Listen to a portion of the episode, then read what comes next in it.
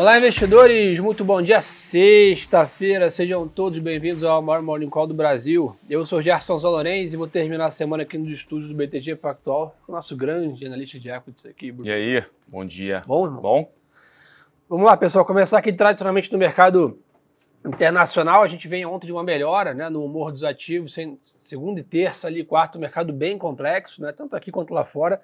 Né, ontem a gente teve um movimento ali de respiro na parte internacional. O Brasil, por algumas razões que a gente vai comentar ainda, um pouco mais penalizado nesse movimento de melhora ontem, até porque praticamente 100% desse movimento de melhora ontem foram as ações de tecnologia de novo. Né? Então, óbvio, a gente aqui tem uma outra dinâmica, muito mais commodities, né? empresas, setor de serviços, diferente do mix ali da Bolsa dos Estados Unidos. Então, ontem né, e até hoje pela manhã, a grande maioria dessa performance aí a explicação dessa performance americana vem das empresas techs fazendo um movimento de recuperação ontem é, à tarde.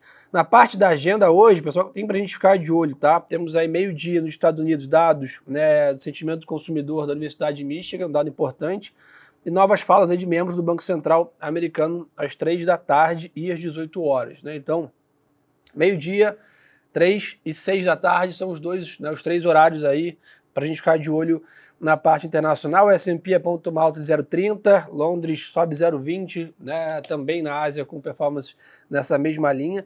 E, Bruno acho que é importante, né, apesar de uma agenda mais fraca aí hoje, etc., semana que vem a gente deve ganhar bastante corpo na temporada de balanço lá fora. Né? É, dá aquela uma bela acelerada.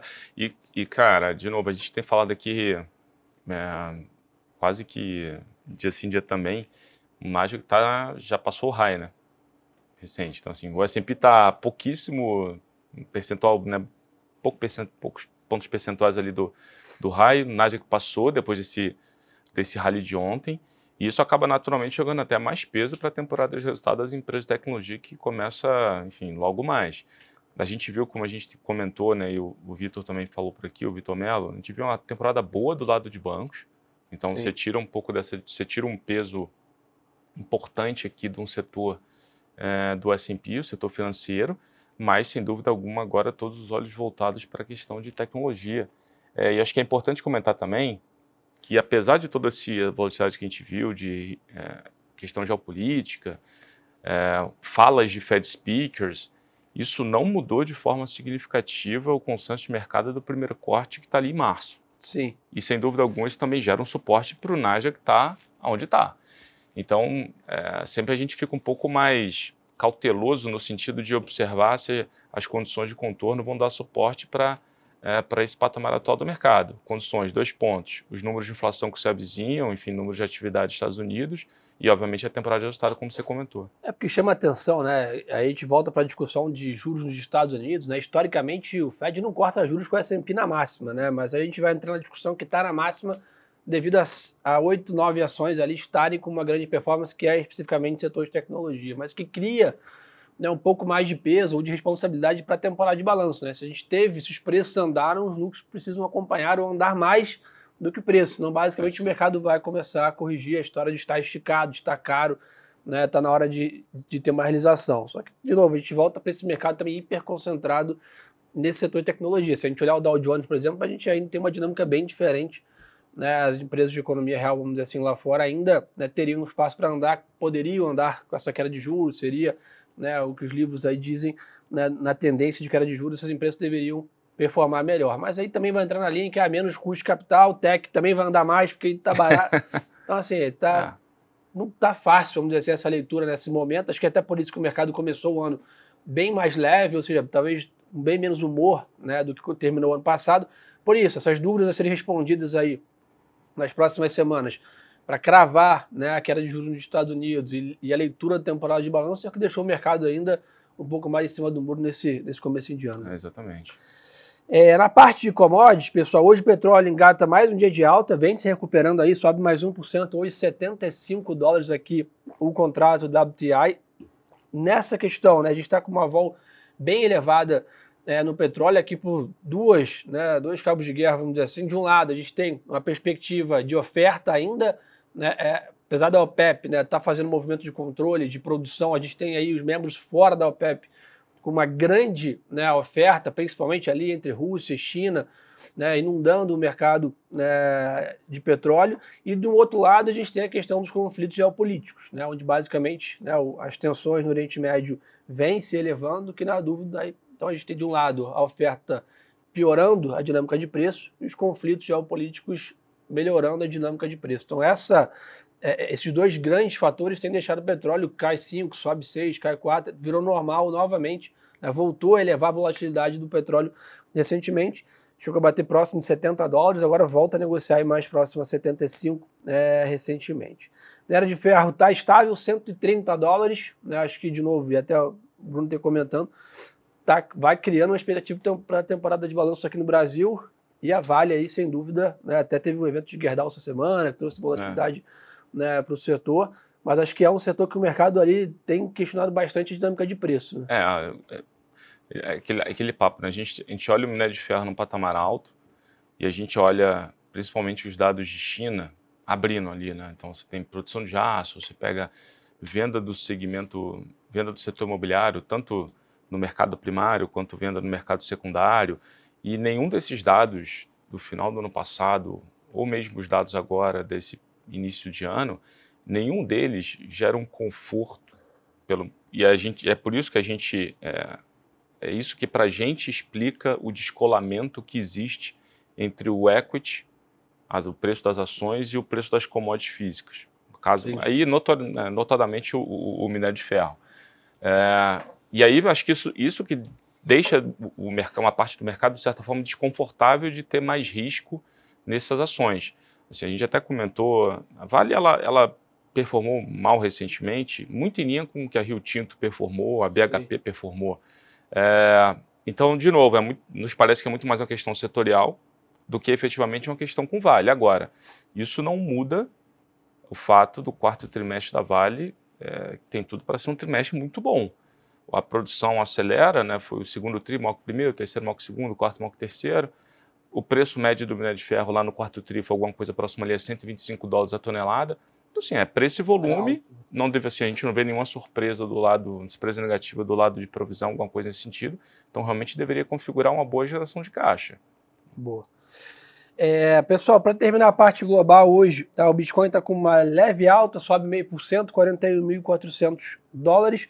Um ponto importante, né? Ontem, é, no final do dia, a Câmara dos Deputados dos Estados Unidos aprovou o projeto de lei que mantém o financiamento do governo federal, ou seja, a rolagem da dívida dos Estados Unidos até o início de março, evitando o tal do shutdown, né, a paralisação da máquina pública que a gente sempre discute todo começo de ano nos Estados Unidos. É, então, basicamente, agora o texto vai para a sanção do presidente Joe Biden. Então, turma, esse é o mercado internacional, uma sexta-feira mais leve lá fora. De novo, recapitulando os horários. Meio-dia, dados né, de sentimento do consumidor da Universidade de Michigan e três da tarde e seis da tarde, falas de Fed speakers aí, membros do Banco Central americano. Bolsa levemente para cima, commodities também, né, nesse mesmo movimento, dólar e 10 anos dos Estados Unidos estáveis, tá? Poucas variações aqui no mercado de câmbio e renda fixa.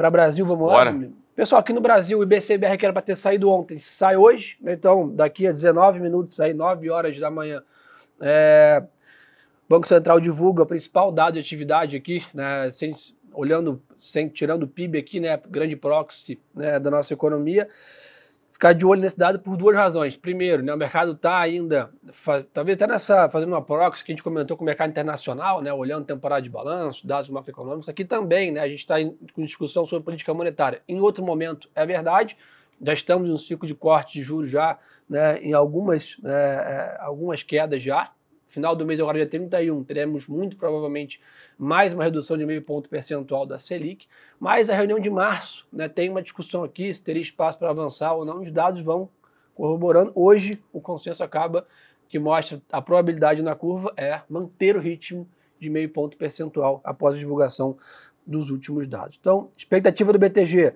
deve ter um recuo de 0,20 na comparação mensal do, da atividade aqui no Brasil e, um, e uma alta de 2% da comparação anual na atividade. Então, um dado abaixo de, de, desses, né, dessa perspectiva traz um ânimo para cortes mais acelerados de juros, um dado em linha ou acima, né, uma economia ainda acelerada, esfria né, as apostas para acelerar esse movimento. Então, essa é a leitura do dado né, agora 9 horas da manhã.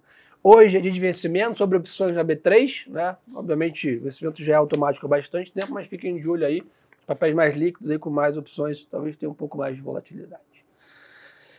Bruno Lima, a parte corporativa, a gente está com alguns noticiários, né? O Banco Inter lançou um follow-on aí, captou ontem 162 milhões de dólares praticamente, né? Na NASA, que precificou a ação a 4 dólares e 40 centavos.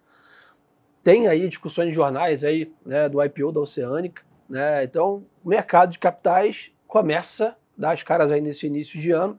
No meio da temporada de balanço do Brasil, também começam aí as primeiras prévias operacionais, saindo, etc. Talvez aí pós-carnaval já dá para sonhar talvez com alguma coisa mais, mais intensa, né? É, cara, assim, é que isso vai muito em linha com o que o, o banco escreveu no, no final do ano passado, naquele, no, no relatório de cenário para ações de 2024, onde a gente fala muito que uma das né, das teses seria realmente a questão do financial deepening, uhum. né, que justamente vai em linha do, com o que você está tá comentando, né? Esse enfim, aumento do, do, de produtos financeiros, da penetração de produtos financeiros no, no mercado como um todo, principalmente no, no, no mercado de varejo. E, de, e, a gente acha que tem algumas teses interessantes é, em relação a em relação a esse tema. Por exemplo, você pega a BR Partners, que é uma small cap listada, a gente até falou, enviou um relatório sobre isso, é um ativo que se beneficia bastante é, desse movimento. Cara, isso, a própria B3, de certa forma, se beneficia Sim. desse movimento. Acho que aqui é muito mais uma discussão, uma discussão de preço. Mas, de novo, olhando para a história, é, é, normalmente você tem, é, você é, destrava uma, uma, um volume relevante, tanto de emissão de, de ação quanto de emissão de dívida. E dívida a gente está vendo bastante coisa também é, vindo agora para o mercado, né? justamente deveria beneficiar empresas como essas duas que a gente citou. Boa.